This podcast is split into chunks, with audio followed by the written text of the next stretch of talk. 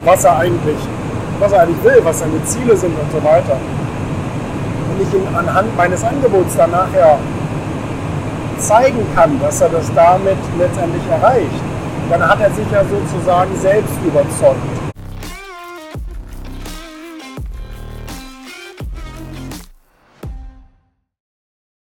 Das ist diese Sache mit der Fragetechnik letztendlich. Ne? Also je besser man in dieser Technik wird, die richtigen Fragen zu stellen, beziehungsweise einfach immer mehr Fragen zu stellen in einem Gespräch, also insbesondere natürlich in geschäftlichen Verhandlungen, ganz klar, ähm, damit man mehr Informationen bekommt, als man quatscht.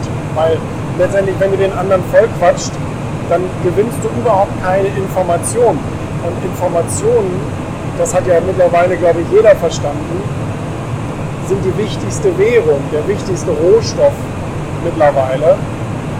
Und wenn ich dann in einer Verhandlungssituation zum Beispiel bin und die ganze Zeit über Informationen gesammelt habe, dann kann ich letztendlich dann für den Abschluss diese ganzen Informationen gegen denjenigen einsetzen.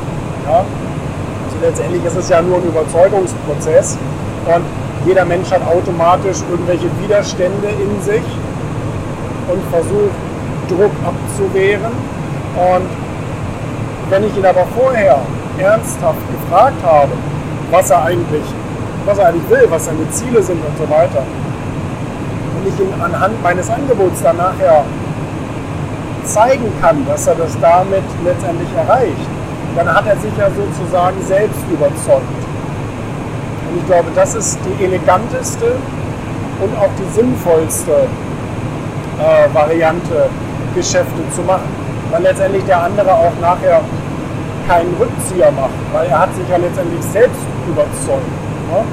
Aber das funktioniert eben nur, wenn er oder sie auch redet und nicht die ganze Zeit vollgetextet wird. Ne?